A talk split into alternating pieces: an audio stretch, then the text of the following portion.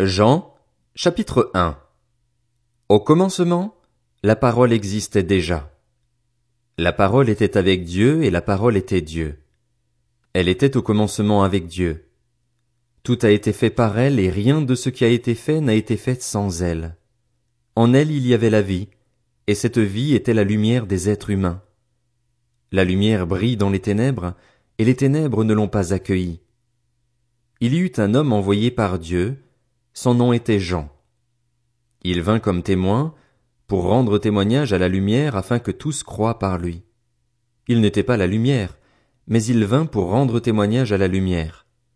Cette lumière était la vraie lumière qui, en venant dans le monde, éclaire tout être humain.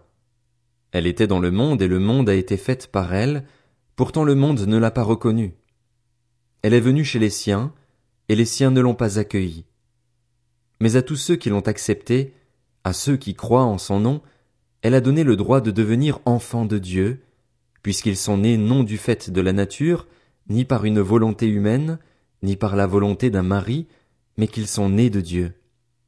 Et la parole s'est faite homme, elle a habité parmi nous, pleine de grâce et de vérité, et nous avons contemplé sa gloire, une gloire comme celle du Fils unique venu du Père.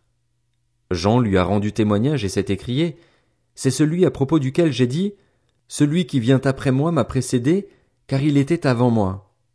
Nous avons tous reçu de sa plénitude, et grâce sur grâce. En effet, la loi a été donnée à travers Moïse, mais la grâce et la vérité sont venues à travers Jésus Christ. Personne n'a jamais vu Dieu.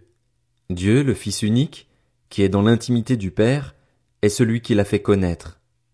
Voici le témoignage de Jean lorsque les Juifs envoyèrent de Jérusalem des prêtres et des Lévites pour lui demander Toi, qui es-tu? Il déclara et sans restriction affirma Moi, je ne suis pas le Messie. Ils lui demandèrent Qui es-tu donc? Es-tu Élie? Et il dit Je ne le suis pas.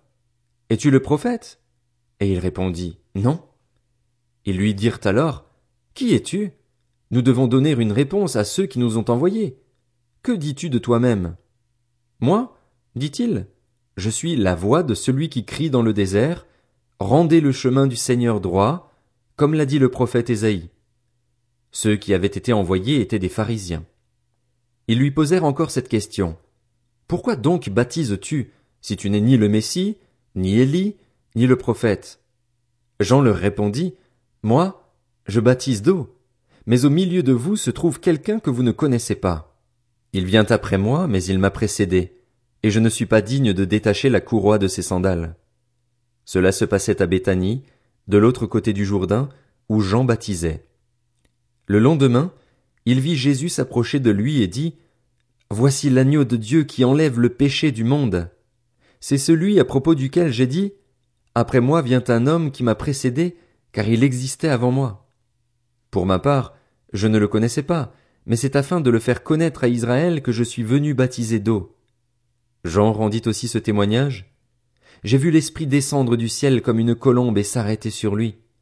Je ne le connaissais pas, mais celui qui m'a envoyé baptiser d'eau m'a dit, Celui sur qui tu verras l'Esprit descendre et s'arrêter, c'est lui qui baptise du Saint-Esprit. Et moi, j'ai vu et j'atteste qu'il est le Fils de Dieu. Le lendemain, Jean était encore là avec deux de ses disciples. Il vit Jésus passer et dit, Voici l'agneau de Dieu. Les deux disciples l'entendirent prononcer ces paroles et suivirent Jésus. Jésus se retourna et, voyant qu'ils le suivaient, il leur dit, Que cherchez-vous? Ils lui répondirent, Rabbi, ce qui signifie maître, où habites-tu? Venez, leur dit-il, et voyez. Ils y allèrent donc, virent où il habitait et restèrent avec lui ce jour-là. C'était environ quatre heures de l'après-midi. André, le frère de Simon Pierre, était l'un des deux qui avait entendu les paroles de Jean et qui avait suivi Jésus. Il rencontra d'abord son frère Simon et lui dit, Nous avons trouvé le Messie, ce qui correspond à Christ. Il le conduisit vers Jésus. Jésus le regarda et dit, Tu es Simon, fils de Jonas, tu seras appelé Céphas, ce qui signifie Pierre. Le lendemain, Jésus décida de se rendre en Galilée. Il rencontra Philippe et lui dit, suis-moi. Philippe était de Bethsaïda, la ville d'André et de Pierre. Philippe rencontra Nathanaël et lui dit, Nous avons trouvé celui que Moïse a décrit dans la loi et dont les prophètes ont parlé, Jésus de Nazareth, fils de Joseph. Nathanaël lui dit, Peut-il sortir quelque chose de bon de Nazareth? Philippe lui répondit, Viens et vois. Jésus vit Nathanaël s'approcher de lui et dit de lui, Voici vraiment un Israélite en qui il n'y a pas de ruse. D'où me connais-tu? lui dit Nathanaël. Jésus lui répondit, Avant que Philippe t'appelle, quand tu étais sous le figuier, je t'ai vu. Nathanaël répondit, Maître, tu es le Fils de Dieu, tu es le roi d'Israël. Jésus lui répondit, Parce que je t'ai dit que je t'ai vu sous le figuier, tu crois? Tu verras de plus grandes choses que celles-ci. Il ajouta, En vérité, en vérité, je vous le dis, vous verrez désormais le ciel ouvert et les anges de Dieu monter et descendre au-dessus du Fils de l'homme. Jean, chapitre 2 Or, le troisième jour, il y eut des noces à Cana en Galilée. La mère de Jésus était là. Jésus fut aussi invité aux noces avec ses disciples. Comme le vin venait à manquer, la mère de Jésus lui dit, Ils n'ont plus de vin. Jésus lui répondit, Que me veux-tu, femme? Mon heure n'est pas encore venue. Sa mère dit au serviteur, Faites tout ce qu'il vous dira. Or il y avait là six jarres de pierre, destinées aux purifications des Juifs et contenant chacune une centaine de litres. Jésus leur dit, Remplissez d'eau ces jarres. Et ils les remplirent jusqu'au bord. Puisez maintenant, leur dit-il, et apportez-en à l'organisateur du repas. Et ils lui en apportèrent. L'organisateur du repas goûta l'eau changée en vin.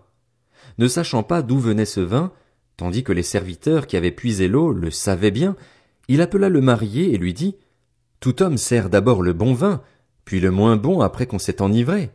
Mais toi, tu as gardé le bon vin jusqu'à présent. Tel fut, à Cana en Galilée, le premier des signes miraculeux que fit Jésus. Il manifesta sa gloire et ses disciples crurent en lui. Après cela, il descendit à Capernaum avec sa mère, ses frères et ses disciples, et ils n'y restèrent que peu de jours. La Pâque juive était proche et Jésus monta à Jérusalem. Il trouva les vendeurs de bœufs, de brebis et de pigeons ainsi que les changeurs de monnaie installés dans le temple. Alors il fit un fouet avec des cordes et les chassa tous du temple, ainsi que les brebis et les bœufs. Il dispersa la monnaie des changeurs et renversa leur table. Et il dit aux vendeurs de pigeons, Enlevez cela d'ici, ne faites pas de la maison de mon père une maison de commerce. Ses disciples se souvinrent qu'il est écrit, Le zèle de ta maison me dévore. Les Juifs prirent la parole et lui dirent, Quel signe nous montres-tu pour agir de cette manière? Jésus leur répondit, Détruisez ce temple et en trois jours je le relèverai. Les Juifs dirent, Il a fallu quarante-six ans pour construire ce temple et toi, en trois jours tu le relèverais. Cependant, lui parlait du temple de son corps. C'est pourquoi, lorsqu'il fut ressuscité, ses disciples se souvinrent qu'il avait dit cela et ils crurent à l'écriture et à la parole que Jésus avait dite. Pendant que Jésus était à Jérusalem, lors de la fête de la Pâque, beaucoup crurent en lui en voyant les signes miraculeux qu'il faisait. Mais Jésus n'avait pas confiance en eux parce qu'il les connaissait tous. Il n'avait pas besoin qu'on le renseigne sur les hommes, car il savait lui-même ce qui est dans l'homme.